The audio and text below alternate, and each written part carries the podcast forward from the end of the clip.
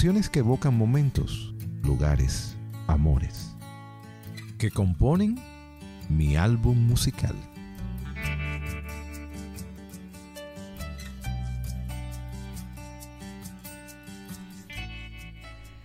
Cordial saludo a la audiencia de Estudio 97. Gracias por su sintonía. Quien les habla Dolly García en la conducción de mi álbum musical, una producción de la Escuela de Comunicación Social de Pucamaima, Santiago, para la emisora joven con valores.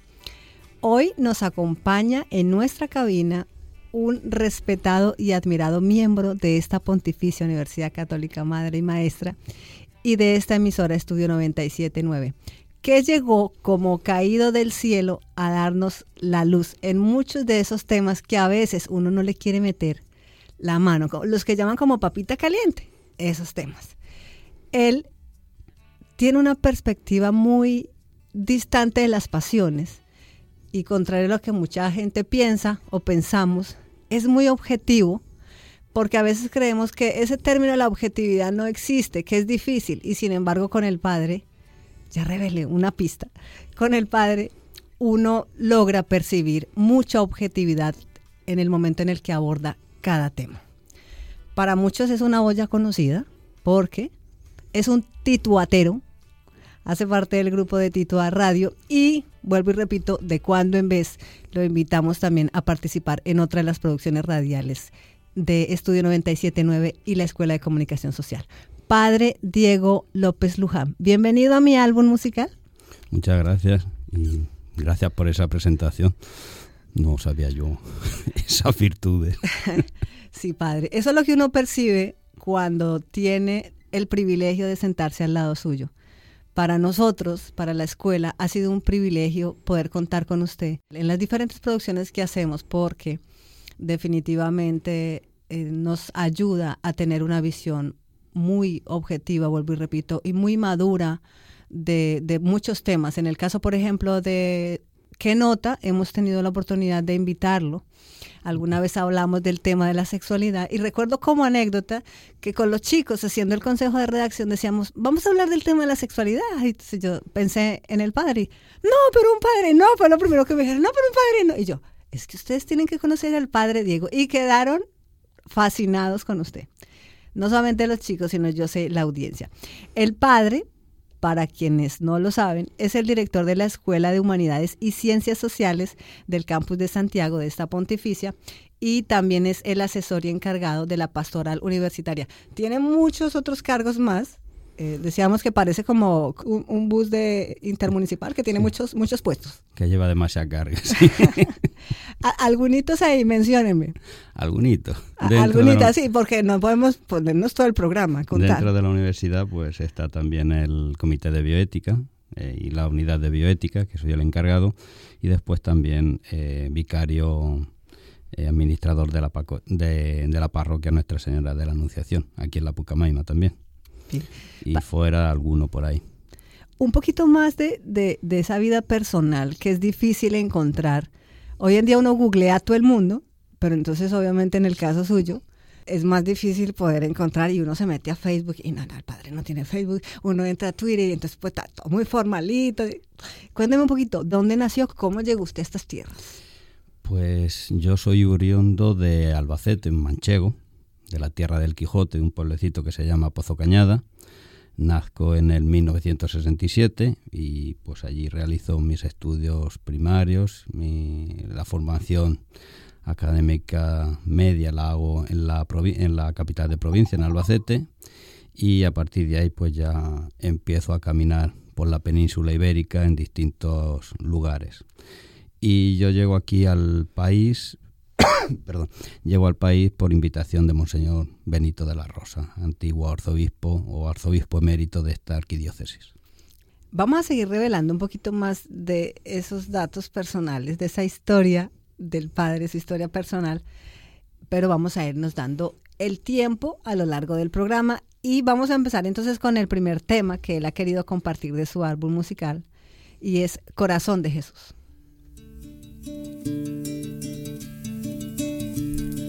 corazón de Jesús, de palpitante y recio músculo,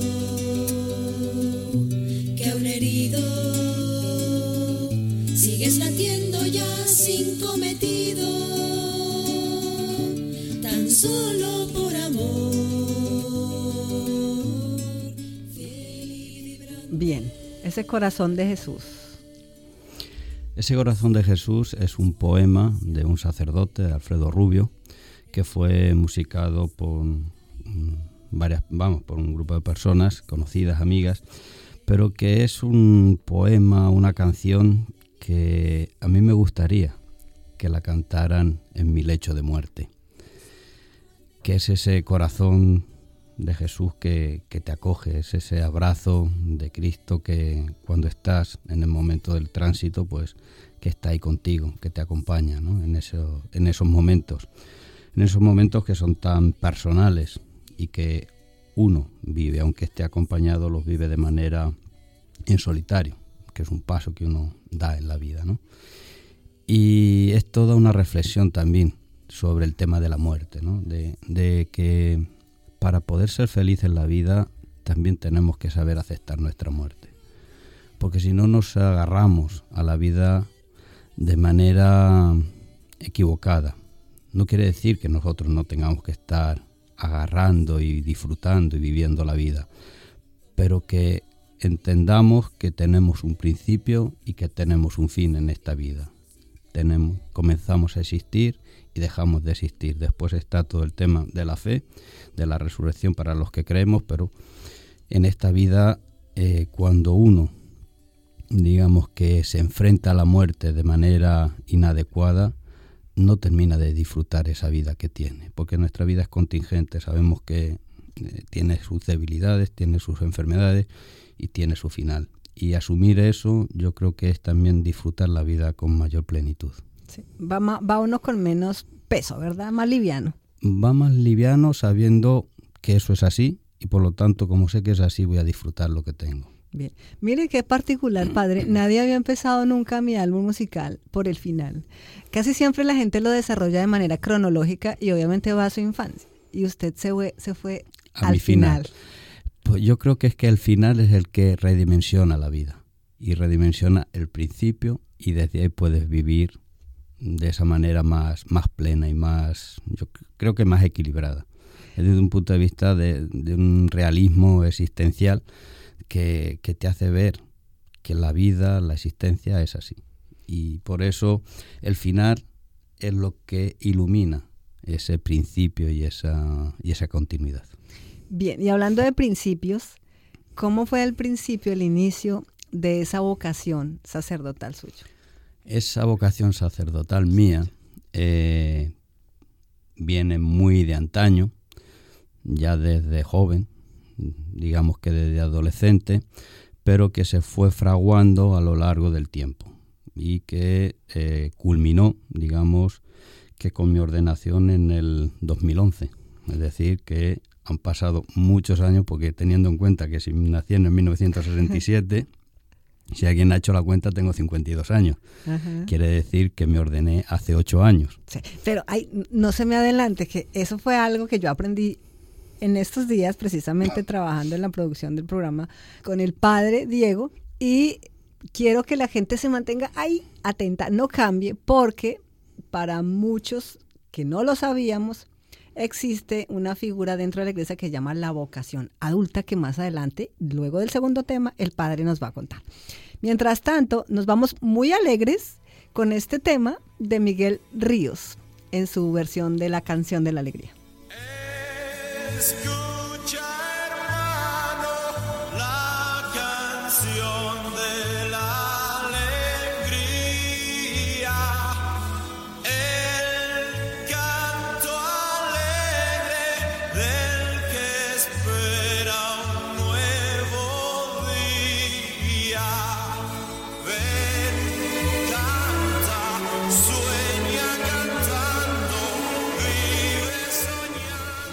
Padre, ahora se me viene un pensamiento a la, a- a la mente viéndola usted. Digo, si cuando yo hubiera sido chiquitita, yo hubiera visto a un padre como usted, yo no me hubiera imaginado que los padres de pronto eran regañones o bravos.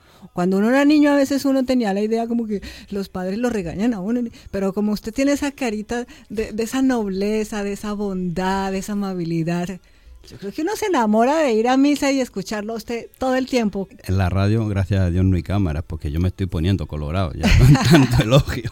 No, padre, es verdad. Usted, usted inspira mucha paz, eh, e- ese corazón de Jesús.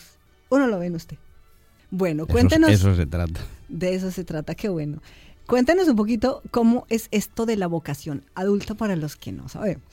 Pues la vocación adulta es que a partir de ciertas edades, ya cuando uno se le considera una persona que está en edad madura y que sienta esa vocación, pues entonces son lo que son las vocaciones adultas. Normalmente las vocaciones, como nosotros las entendemos, eh, empiezan en el seminario o de niños o de jóvenes adolescentes, ¿no? Y ahí siguen todo un proceso y se están ordenando con 25 años, alrededor de 25 años más o menos.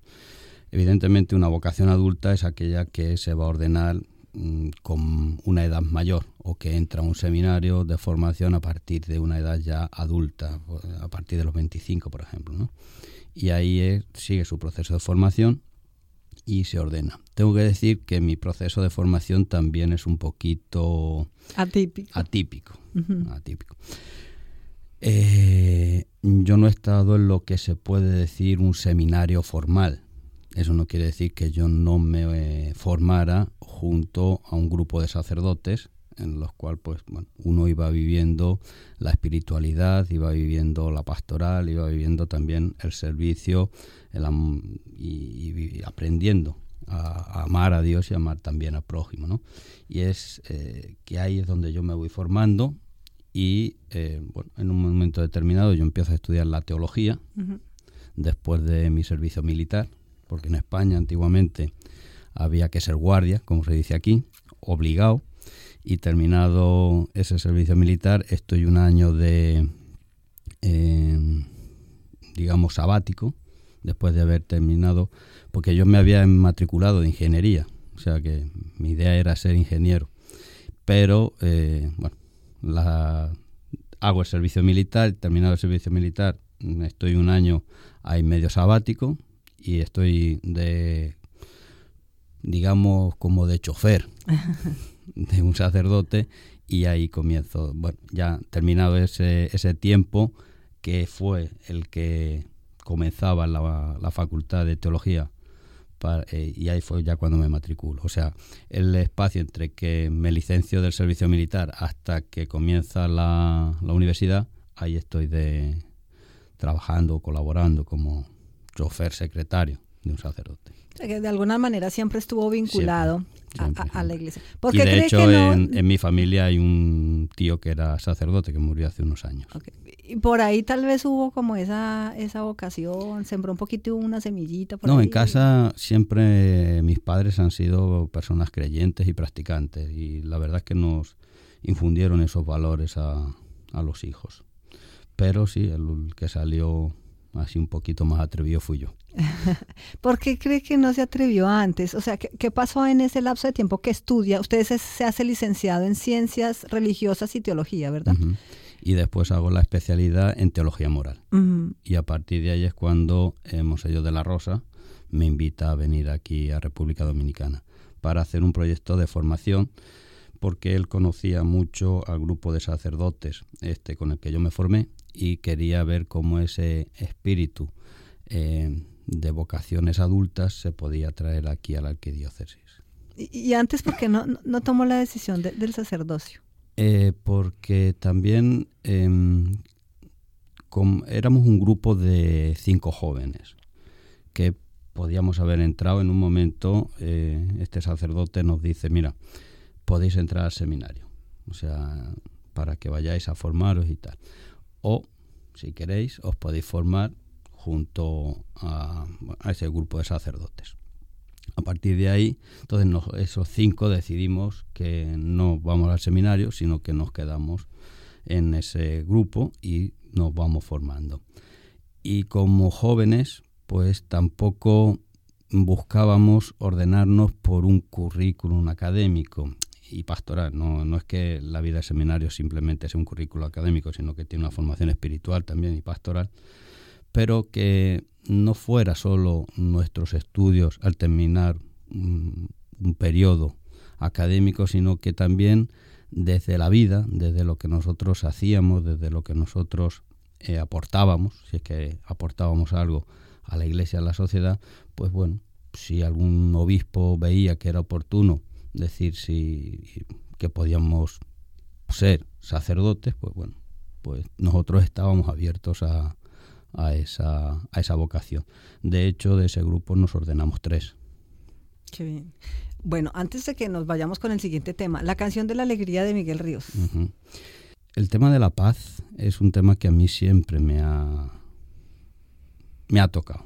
Y yo creo que es algo que es fundamental en la vida del ser humano. Eh, la alegría y la paz van muy unidas. Es muy difícil que nosotros podamos tener alegría si no hay paz en nuestras vidas, ya sea por conflictos familiares, por conflictos personales o por conflictos sociales.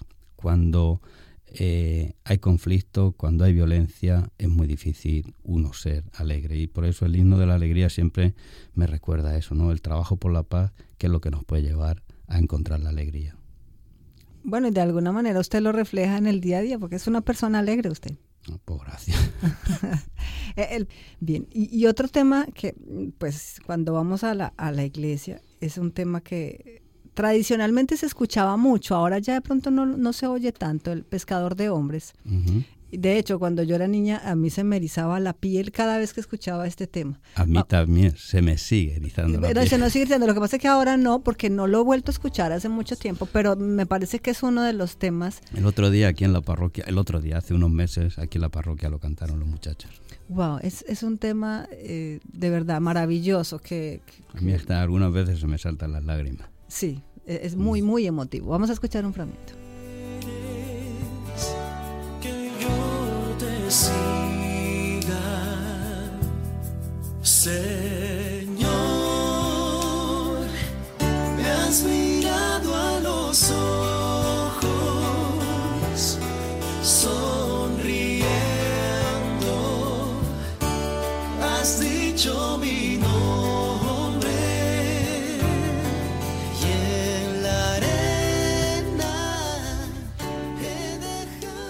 Definitivamente hay temas que uno escucha de este tipo y uno dice, tiene que ser inspiración divina. Yo creo que sí, porque además eh, es un tema que expresa esa ternura del mismo Jesús, ¿no? Del mismo Dios que, que es capaz de mirarte a los ojos, ¿no?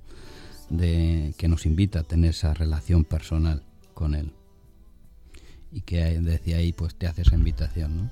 Invitación a seguirlo, a seguirlo que puede ser en muchos órdenes, no necesariamente tiene que ser en el ministerio ordenado, puede ser también desde el matrimonio, puede ser también desde una vida, ¿no? Eh, pero a seguirlo con esos valores que Él nos transmitió y que nosotros hemos recogido en los evangelios y que de- desde ahí tratamos de vivirlo. ¿no? Y, y este tema, porque lo, lo tiene en su álbum musical. Ese tema eh, siempre es como una especie de, o sea, de llamada, o sea, de que te llaman. De, eh, yo, yo recuerdo que desde que la escuché la primera vez esta canción, eh, siempre se me ha quedado ahí. Incluso hay otras que tienen un poquito un ritmo un poquito más más vivo y que erizan más todavía la piel. En- y, y es ese, ese llamado, ¿no? Ese, digamos, poner ese llamado que uno siente en su corazón, sentirlo eh, de manera externa. Padre, para quien de pronto no, no, no sigue una religión en particular eh, del cristianismo, si se quiere, desde una perspectiva un poco más, digamos, teológica, ¿cómo, cómo hablaría usted de Jesús frente a una persona que de pronto no, vuelvo y repito, no sigue una religión? Eh, ¿Cuál es la imagen que tiene usted de, de Jesús? Eh, Hablándolo O sea, desde esa perspectiva, ¿no? Mira, esa pregunta salió hace un par de meses eh, hablando con unos jóvenes que decían que ellos no creían y que no creían en Jesús. Digo, mira, me parece muy legítimo que digas que no crees en Jesús como hijo de Dios. Me parece, o sea, eso para eso se necesita la fe para poder hacer esa afirmación. Ahora, lo que me extraña es que nieguen la existencia de un personaje histórico simplemente porque eh, un grupo que creemos, digamos que es hijo de Dios, y no eres capaz de negar eh, la, existencia de Ramsés II, o de Napoleón, o, incluso de Juan Pablo Duarte, me acuerdo que le dije. O Simón Bolívar. O Simón Bolívar, que no los has conocido. O sea, hay datos históricos en los cuales se muestra y se demuestra que la figura de el personaje Jesús, desde el punto de vista histórico, existió. Bueno, y tan así que hoy en día vivimos, por ejemplo, el año 2019 después de Cristo. Exacto, o sea que además fue un personaje que influyó muchísimo en la historia Como ningún del, otro. del, ser humano. Pero, eh, y claro, entonces desde ahí abordo la perspectiva humanista de, de Jesús. O sea, que es una persona, es verdad que los relatos que nosotros tenemos son bíblicos, pero también se encuentran algunos relatos extrabíblicos sobre, eh, sobre Jesús. Pero trato de abordar esa dimensión humana de bondad, de entrega, de, de donación a los demás, a, través de, esa perspectiva más humana. Bueno, Evidentemente para mí, eh, la que es hijo de Dios y que tiene el Espíritu Santo y que forma parte de esa Trinidad, pues ayuda a poder ser así, ¿no? Ahora hablando en relación a, la anécdota que comentaba de, la, de la conversación con esos jóvenes, ¿es compleja la labor pastoral hoy en día con los jóvenes? ¿Usted que, que lo vive el día a día con jóvenes universitarios, por ejemplo? Es compleja. Mm. Por lo menos aquí en República Dominicana. O sea, compleja, compleja no creo que sea. Mm, lo que es es que cada joven tiene una problemática y la verdad es que cuando uno se pone a hablar y a escucharlos, uno descubre que en esa juventud, eh, personas que tienen 18, 19, 20 años, y uno dice, madre mía, cuánto sufrimiento en esta persona, ¿no? Y, y cómo todavía eh, vive y tiene ganas, ¿no? Desde la pastoral pues tratamos de ayudar a estos jóvenes pues a tirar para adelante, a tratar de restañarle esas heridas que, existenciales que uno lleva. Muchos son eh, cuestiones afectivas, por distintas causas, ¿no? Y bueno, desde ahí pues trabajamos. La verdad es que la pastoral de aquí de la universidad, yo esto formo parte de ella, pero yo me la encontré muy bien organizada por parte del padre Richard y con un dinamismo extraordinario. Bien, pues ustedes están escuchando al padre Diego López Luján. Él es el director de la Escuela de Humanidades de esta Pontificia Universidad Católica Madre Maestra y hoy pues nuestro invitado a este álbum musical. Y vamos al siguiente tema que ha citado, que es Libre de Nino Bravo. Tiene casi 20 años y ya está cansado de soñar pero tras la frontera está su hogar, su mundo y su ciudad. Piensa que la alambrada solo es un trozo de metal, algo que nunca puede detener sus ansias de volar.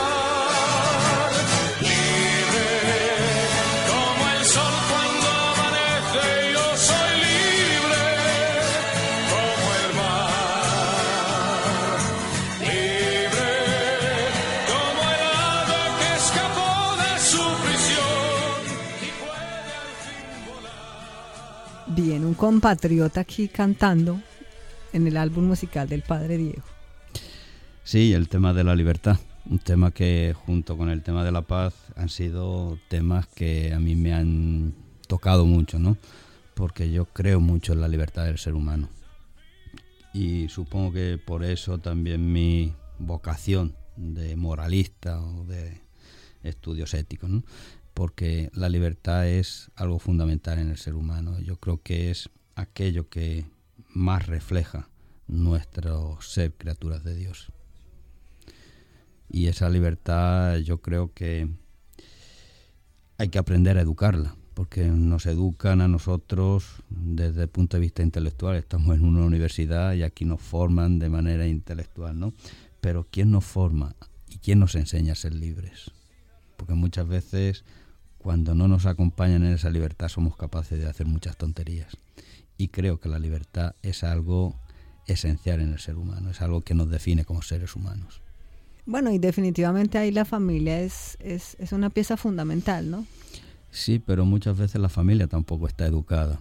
O sea, cómo me ayudan a mí a saber distinguir cuáles son influencias, eh, cómo estoy influenciado, quién me está manipulando, cuáles son, cómo me manipulan, eh, cómo me coaccionan, eh, no solo a nivel individual, sino también desde la libertad social, es decir, y esas libertades que, bueno, que socialmente nos ayudan a poder ser libres personalmente. Padre, ¿cómo lo perciben los estudiantes a usted en las aulas? Según dicen, según dicen, soy buen profesor, pero un poco duro en los exámenes. Ah, ok. Y, en la perspectiva ya como, como sacerdote. No sé por qué, pero sí que eh, tengo la facilidad de que los jóvenes se acerquen sin ningún tipo de, problema, de, o sea, prevención, estereotipo. De prevención, sino que y, y, se abren a hablar y a comentar sin, o sea, yo trato, trato, no sé si lo consigo de, bueno, de ser una persona afable y acogedora. Se lo pregunto por eso, porque sospecho, sospecho sin temor a equivocarme, que seguramente muchos jóvenes se han acercado a usted inclusive con, problemas personales, porque usted inspira la confianza para, para abrir el corazón. La verdad es que el aula me ha dado un espacio para poder también hacer un trabajo pastoral, que es diferente al de, al de que se puede hacer en la parroquia, ¿no? Pero sí que, bueno, que ha sido como una especie de, de oportunidad de trabajar con eso, con los estudiantes de otra manera. Bueno, Dios lo puso donde se sabía que lo necesitaban. Bien, y seguimos con otro tema de Nino Bravo, y aquí vamos a escuchar ese famoso tema que también nos eriza la piel a nosotros los americanos. Donde brilla el tibio sol con un nuevo fulgor, dorando las arenas. Donde el aire es limpio aún bajo la suave luz de las estrellas. Donde el fuego se hace amor, el río es hablador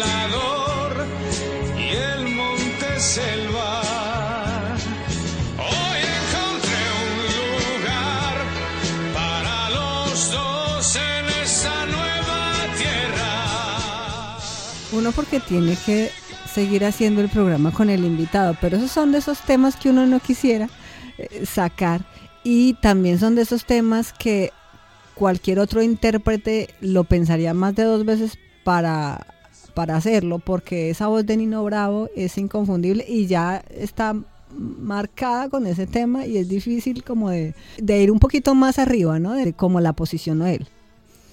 Sí, la verdad que sí. A mí es que em, yo te decía antes que tuve un tío que era sacerdote, pero desde que se ordenó, él se vino a América. O sea, primero estuvo en Colombia, después pasó a Perú, a Nicaragua y después a, Cuba. Y ya se retiró en España y al cabo de unos años pues murió. Y desde joven eh, yo creo que él me inspiró ese cariño y ese amor hacia América. Y por eso Nino Bravo con esta canción siempre me recuerda esa, ese, bueno, ese ir hacia América, ¿no? ese establecer puentes entre Europa, América y de que somos dos continentes, somos aunque seamos de una cultura occidental, pero tenemos nuestras características peculiares y cada uno, pero sí de, de, de ese amor por aquello que, que otros nos han enseñado y nos han mostrado. ¿no? Y yo creo que todo, y ahora lo estaba pensando, o sea, todos estos temas que son de mi juventud han sido como fueran como especie de semillas que después han ido desarrollándose y dando distintas eh, matitas, plantas y haciendo un pequeño jardincito, ¿no? Y toda esa vocación a América yo creo que nace desde ahí. O sea, porque cuando a mí me invitan a venirme a República Dominicana, hombre, uno es un cambio importante en su vida porque tienes que dejarlo todo allí para venir a comenzar una vida nueva. Y cuando uno tiene ya casi 40 años, uno se lo piensa, porque tengo que decir que yo no me vine de, España por necesidad, sino yo estaba allí, tenía una posición más o menos cómoda y tal, y decides, lo dejo todo, dejo familia, amigos, trabajo y me vengo para acá, ¿no? ¿Cuál fue la principal motivación para decir sí? La llamada de, del arzobispo y una serie de... Claro, esto se mira o se entiende desde una dimensión trascendental, una serie de signos que para mí fueron muy significativos, es decir, creo que es el paso que tengo que dar. Bien. Pero ya te digo, eso es una lectura trascendental, que desde una postura simplemente humanista a lo mejor no se entiende. Padre, pues seguimos en este álbum musical. Vamos a hacer una corta pausa y retornamos con el padre Diego Luján, director de la Escuela de Humanidades y Ciencias Sociales del Campus de Santiago, y Tito Atero. Usted también lo puede sintonizar por Estudio 97 en Titoa Radio y créame que va a aprender mucho del padre si lo escucha, si lo sintoniza. Esto es mi álbum musical.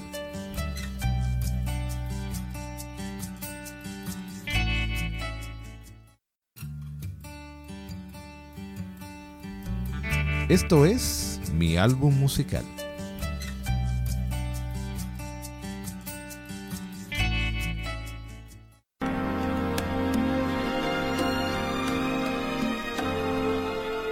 Qué suerte he tenido de nacer para estrechar la mano de un amigo y poder asistir como testigo al milagro de cada amanecer. Qué suerte he tenido de nacer para tener la opción de la balanza. Y qué suerte y qué bendición, Padre, de tenerlo aquí en mi álbum musical, al Padre Diego López Luján, hoy en mi álbum musical. Pues nuevamente, muchas gracias. Cuénteme. Y es un placer y un gusto. Este tema. Este tema, este tema, antes hablábamos del final de la vida y ahora empezamos o seguimos con el inicio de la vida. Y eso que dice Alberto Cortés, pues, eh, o sea, qué suerte he tenido en nacer, porque si uno se pone a mirar desde el punto de vista biológico, las posibilidades de nacer que tiene son ínfimas. O sea, tiene que ser un óvulo y un espermatozoide muy concreto en un momento determinado que si no se da en, eso, en esa situación, uno no nace. Nacería otra persona que estaría súper contenta y agradecida De poder disfrutar también. de la vida, pero no hubiese sido yo. Entonces, eh, eso de, de nacer, de poder disfrutar de la vida, de poder tener una mano amiga, de, de vivir, de tener el don de la vida, pues yo creo que eso es algo que nosotros tenemos que dar muchas gracias, porque muchas veces nos reflexionamos que había más posibilidades, porque como nos encontramos na- eh, vivos, no reflexionamos que habría más posibilidades de no nacer que de, de- que de nacer. Había un biólogo que había hecho un estudio y no sé cuántos miles de millones eh, salía la posibilidad que uno tenía de, de nacer.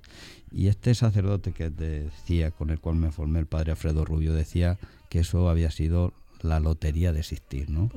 Uno echa la bolita ahí en, en el bombo y salió la tuya. O sea que ya uno puede decir, yo me gané la lotería. Ya usted no aspira a ganársela que ya la tiene. No, no, el que ha Ya nacido, usted es el premio. que ha nacido es el premio. Claro. Esa es la mayor lotería Uno que uno mismo es puede el tener. premio. Después te pueden tocar loteriitas, pero sin la primera No hay nada más. Eso mismo nos pasa a veces con, con la salud. Nos levantamos cada día y como que damos por sentado que es normal tener salud, como que y pocas veces agradecemos la bendición de amanecer eh, sin un dolor, sin poder respirar, poder movernos todo nuestro cuerpo. Eso nos pasa muchas veces, Sí, no sí, somos que no, no somos agradecidos. agradecidos. Hablando un poquito de, de- de salud y demás, resulta que el padre Diego también le jalaba al fútbol. sí. Y le jalaba muy bien. Para los que no lo saben, muy buen jugador. E- No. Es más, voy a contar la anécdota. Aquí Rafa hace señas y lo defiende que sí, señor, que él jugaba con el padre. O sea, que es testigo, aquí hay un testigo. Yo también fui testigo eh, y jugamos eh, en, un, en un partido amistoso, profesores, estudiantes, y mi esposo quedó admirado con el padre y dijo, el padre fue el que arregló ese partido. Es que yo no entiendo por qué el padre no jugó antes. Padre, ¿cómo llega esa- ese, ese gusto por el fútbol y, y dónde usted aprendió a jugar también? Pues aprendí a jugar en la calle. Ajá. Mm, Como los, como los grandes, ¿verdad? Porque to- los grandes aprenden a jugar es en la calle. Un Ronaldo, Ronaldinho. Todos esos chicos aprendieron fue en la calle. Yo no llego a, a Diego Maradona, solo a Diego.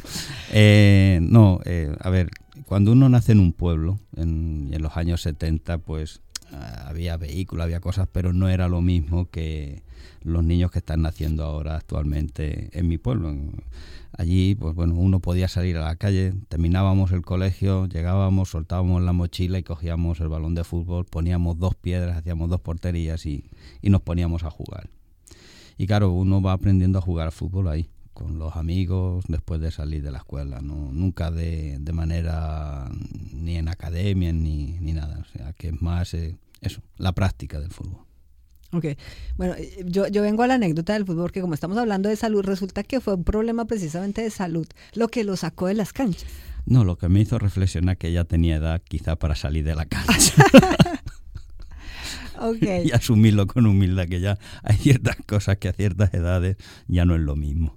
Pero tengo que decir que sí que me encanta. Y cada vez que voy para España y veo a mis sobrinos con una pelota jugando a fútbol, me pongo a, a patearla con ellos.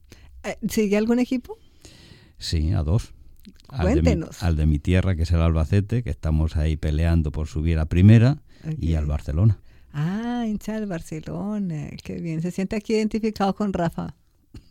No, No, Rafa es del Real. Rafa es de lo contrario. Pero de todo tiene que haber en la vida. Tenemos que quererlos. Bien, seguimos en este álbum musical hablando de fútbol, de sacerdocio, de Dios, en fin, etcétera, con el padre Diego López Luján. Y el siguiente tema en este álbum musical es Aleluya.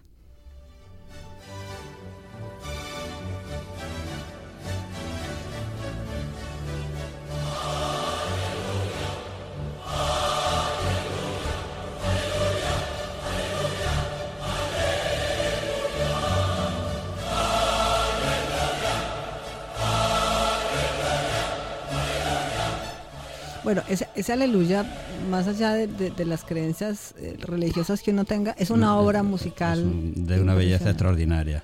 Y es de esas que también a uno le Eriza. erizan los, Ujú, los vellitos. El aleluya. El aleluya. Eh, pero el aleluya para mí tiene también una dimensión espiritual y religiosa. ¿no? Eh, el ser humano, Dios lo crea libre. Lo crea libre y lo hace libre para que libremente vuelva a Él. ¿no? Y desgraciadamente el ser humano pues utiliza muchas veces mal esa libertad y se aleja, incluso somos capaces de crucificar a aquel que nos vino y a recordar que Dios es misericordia, que Dios es amor, que Dios es perdón, que Dios nos está esperando, ¿no? Y nosotros lo crucificamos. Y parece que la última palabra en la vida la tiene el ser humano. Pero para mí la última palabra en la vida la tiene Dios. Y por eso al que nosotros crucificamos, Dios lo resucita. Es decir, la providencia de Dios sigue conduciendo o trabajando en la historia de la humanidad. Y la esperanza y la seguridad de que otro mundo puede ser mejor está ahí, en ese que la última palabra la tiene Dios, no nosotros.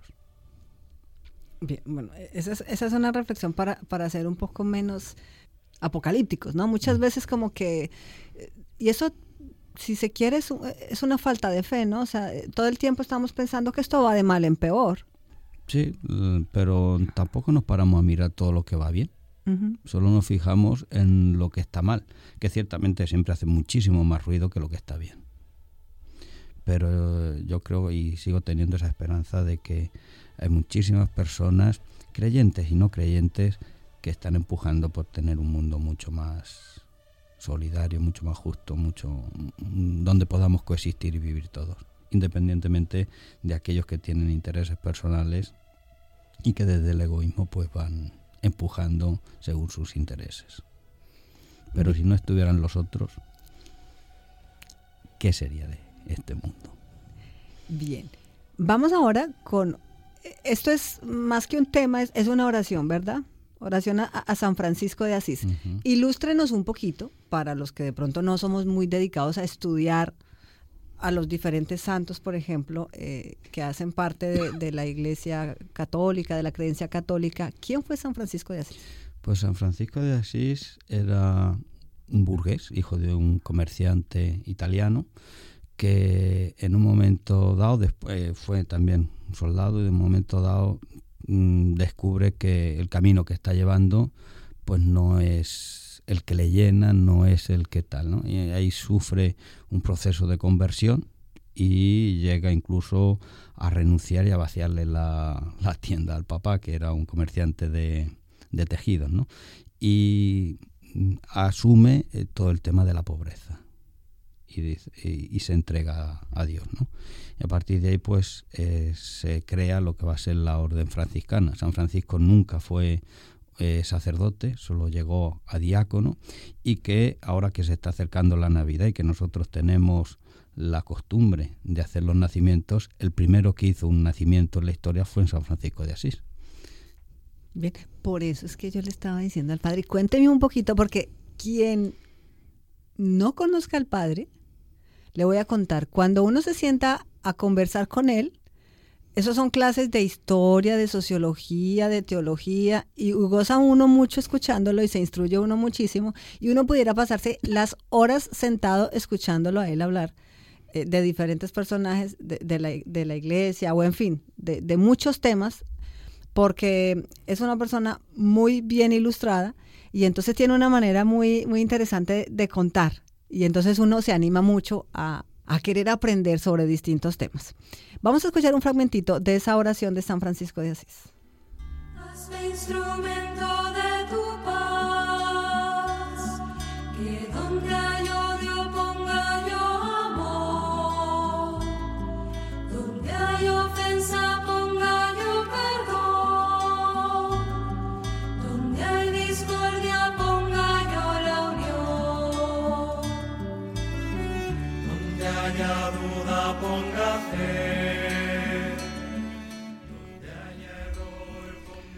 Pues mira, esta canción yo la relaciono mucho con el Padre Nuestro, aquella petición de que hágase tu voluntad y podríamos añadir, y no sea la mía, sino que sea la voluntad de Dios y ojalá que mi voluntad coincidiera con la de Dios. Y es en ese, en ese sentido que esa canción, ese poema de San Francisco, pues eh, es decir, Señor, hazme un instrumento, o sea, que sea tu voluntad, que yo sea capaz de adherir mi voluntad a la tuya para trabajar por, este mundo, para trabajar por las personas, ¿no? Usted siendo muy joven, entiendo que eso fue lo que, lo que decidió. Señor, que yo sea un instrumento para ti. Y no necesariamente cuando decidió hacerse sacerdote, sino mucho antes de eso. Eh, ¿En qué momento usted identifica, si, si devuelve un poquito la película? Ahí hay una canción que identifica ese momento. La de No me puedo levantar. Ah, la de Mecano que está al, al final. No me puedo levantar.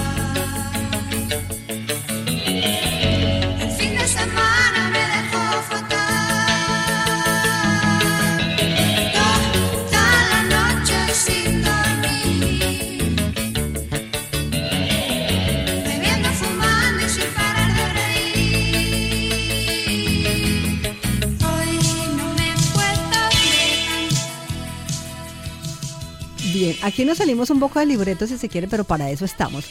Cuéntenos.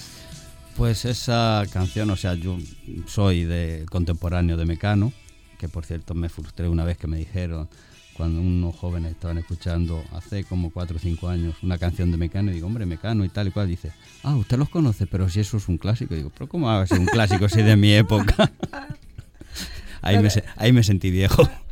Es crecer con, el grupo Mecano y con toda aquella movida madrileña del pop español, eh, fue también todo un momento en donde yo termino de decidir qué quiero hacer con mi vida. Es decir, yo en aquel momento pues también estaba comenzando a medio tontear con una muchacha eh, que empezara a salir tal y cual, ¿no? es el momento también que estoy haciendo el servicio militar, y hay un momento que mm, paro y digo, bueno, yo tengo que decidir qué hago en mi vida. Si yo voy a seguir con esta persona o yo voy a seguir, eh, o sea, cultivando mi vocación eh, como, como futuro sacerdote. ¿no? Claro, eh, en nuestro rito latino, para ser sacerdote se tiene que ser célibe. Por lo tanto, era en ese momento que yo tenía que decidir si sigo por el camino de, bueno, de seguir profundizando en esa relación con Rosa Pilar, que se llamaba, o decido ya dejar este tipo de, de vida, no quiere decir que yo dejara ya de ser una persona normal, pero enfocarme más en lo que podía ser mi vocación sacerdotal. Y entonces tenía 18 años, 19, y ahí toma la 21. decisión, 21. Sea, cuando yo termino el servicio militar, lo termino con 20, 21, más o menos. Y allá es cuando decido, me voy por este camino. Bien, y entonces hoy no me puedo levantar de mecano, era Era toda ese... Lo que bueno, contextualizaba un poco la vida, contextualizaba toda esa vida, todo ese momento, un muchacho joven, eh, bueno, que empieza a plantearse la vida, ¿no? Y qué quieres hacer en la vida. Y gracias a Dios tenía donde elegir. La desgracia es cuando uno no tiene donde elegir y se ve encaminado o encauzado por un sitio. Y entonces, luego, por esas cosas de Dios, llega a conocer esta isla y ese tema del Niágara en bicicleta de Juan Luis Guerra, ¿cierto? Que describe un poco lo cuesta arriba que es a veces lidiar, por ejemplo, con el sistema de salud de este país. Caí redondo como una guanábana sobre la alcantarilla. ¿Será la presión o me ha subido la bilirrubina? Y me entró una calentura y me fui poniendo blanco como bola en naftalina. Me llevaron a un hospital de gente, supuestamente. En la emergencia recepcionista escuchaba la lotería. Alguien se apiada de mí, grité perdiendo el sentido. Y una enfermera se acercó a mi oreja y me dijo, tranquilo Bobby, tranquilo.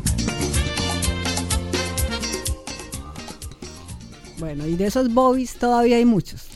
Pues mira, de esos bobbies son los que actualmente reflejan una parte de lo que yo estoy realizando en esta, en esta hermosa tierra, ¿no?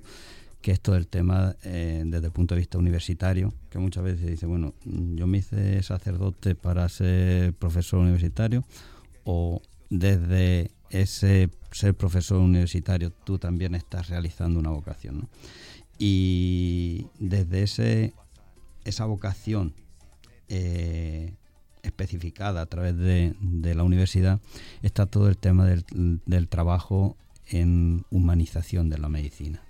O sea, esta canción nos refleja dramáticamente cómo nosotros estamos viviendo la medicina en este país, ¿no? Y desde mis clases de, de bioética, pues trato de, no sé si lo consigo, algunas veces me, me, considero como San Juan que está clamando en el desierto sin que nadie le escuche, ¿no? Pero sí de, de, de transmitir esa dimensión humanista de, de, la medicina, que la medicina, el médico también tiene que tener esa vocación de servicio, de entrega, de, bueno, de, entregarse al otro para tratar de devolverle la salud, devolverle la esperanza o por lo menos de paliarle los sufrimientos. ¿no? Paliar, sí. Porque muchas veces no se puede curar, pero sí que se puede aliviar, se puede calmar, se puede hacer más llevadera la enfermedad. Y por eso también desde, desde esa dimensión, que ya te digo que lo asumo como un trabajo pastoral, de ver cómo eh, los jóvenes estudiantes de medicina se les puede inculcar esos valores de que lo importante en esa relación médico-paciente que tienen un ser que es vulnerable, que está enfermo, que está poniendo su esperanza en esa persona, pues que realmente de manera leal responda a esa llamada del paciente.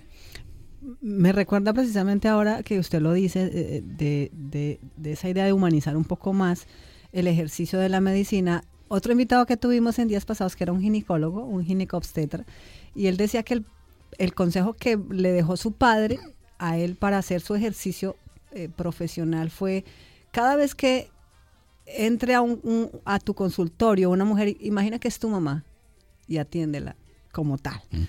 De alguna manera es, es, es, eso, o sea, es ponerse en el zapato del, del otro, ser, ser empático. Es, es, más complejo para el paciente, es decir, eh, la atención, si tú no sientes que hay un poco de empatía del otro lado, ¿no? del médico que de alguna manera, aunque de pronto no pudiese solucionar de momento tu dolor, cierto, tu enfermedad o lo que fuera, por lo menos hay ciertos, cier- cierto grado de, de empatía, por lo menos. Sí, además de ser un buen técnico, debe ser también un buen ser humano. Bien, padre, pues nos acercamos ya al final y hay otro tema aquí de Mecano, Jay-Z, para ir cerrando el álbum musical del padre Diego López Luján.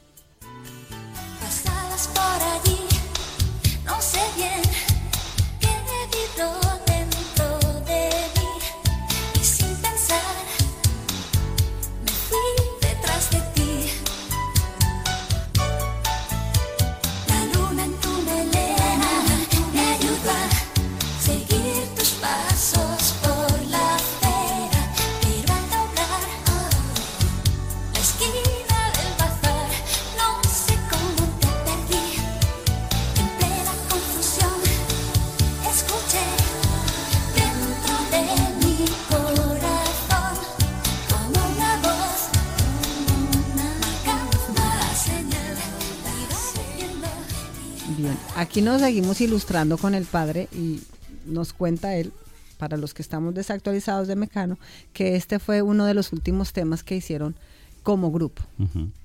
Y además eh, lo que hace es describir la vida de Jesús, porque ahí sí, cuando sigue la canción dice que colgaron en un madero, etcétera. Y para mí esta canción es eh, cómo nosotros podemos evangelizar desde la música y desde una música contemporánea. Porque muchísima gente que es- escucha esa, esa canción y el ritmo que tiene, eh, la carencia, etcétera, mm, lo atrae, ¿no? Y es una manera también de evangelizar, lo mismo que se evangelizaba en la Edad Media con a través del- de las fachadas, con las esculturas y tal, porque la gente no sabía leer y le contabas la vida de, de santos o de Jesús a través de, de figuras, pues también nosotros podemos a través de la música contemporánea pues evangelizar. O sea, que la gente escuche que puede haber otras propuestas. colgado de dos palos y amarrado por los pies y por las manos. Me pregunté quién lo pudo hacer.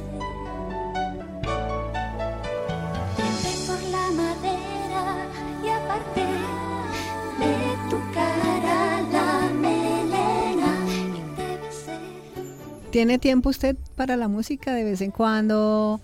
En sus pocos ratos libres se sienta y dice, bueno, me voy a dar una dosis de música. De música clásica. O sea, y normalmente la pongo cuando tengo que corregir algún examen o leer alguna cosa.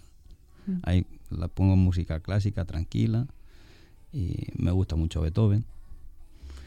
Y no hemos bueno, sí hemos puesto a Beethoven con el con Miguel Ríos, el himno de la alegría, ¿no? Pero el himno de la alegría eh, cantado por Miguel Ríos también tiene su, su cosa, su qué. Bien, padre, pues fue un placer tenerlo aquí en mi álbum musical. La buena noticia es que lo seguimos teniendo en Tito a Radio, que nos sigue acompañando todas las semanas, los, Los martes. los martes a las 6 de la tarde por Tito a Radio, con también otro miembro de esta Pontificia Universidad Ca- Católica Madre Maestra, dice eh, el padre, el jefe, Laureano de la Cruz. Entonces, eh, digamos que esto es una, una, una despedida, pero, pero cortita, sí, provisional, porque gracias a Dios lo tenemos todas las semanas aquí en Estudio 97.9. Pues muchísimas gracias. Para mí ha sido un placer poder dialogar de mi vida a través de, de la música contigo. No, para nosotros fue un placer y para la audiencia y seguramente para todos esos feligreses que van los domingos o los otros días en la semana a escucharlo en su homilía, pues esta es una manera de acercarse un poquito más a usted, que no es difícil porque el Padre no lo ve uno allá como lejos, no, una persona muy cercana, muy próxima que sentimos todos los que hemos tenido la bendición de conocerlo y de poder compartir con él. Muchísimas gracias. Bien, esto fue mi álbum musical. Recuerde que puede escuchar este programa en repetición los domingos a las 12 del día o por Mixcloud Estudio 979. Se despide Dolly García. Esto fue mi álbum musical. Mi álbum musical. Un relato de la vida melódicamente contado.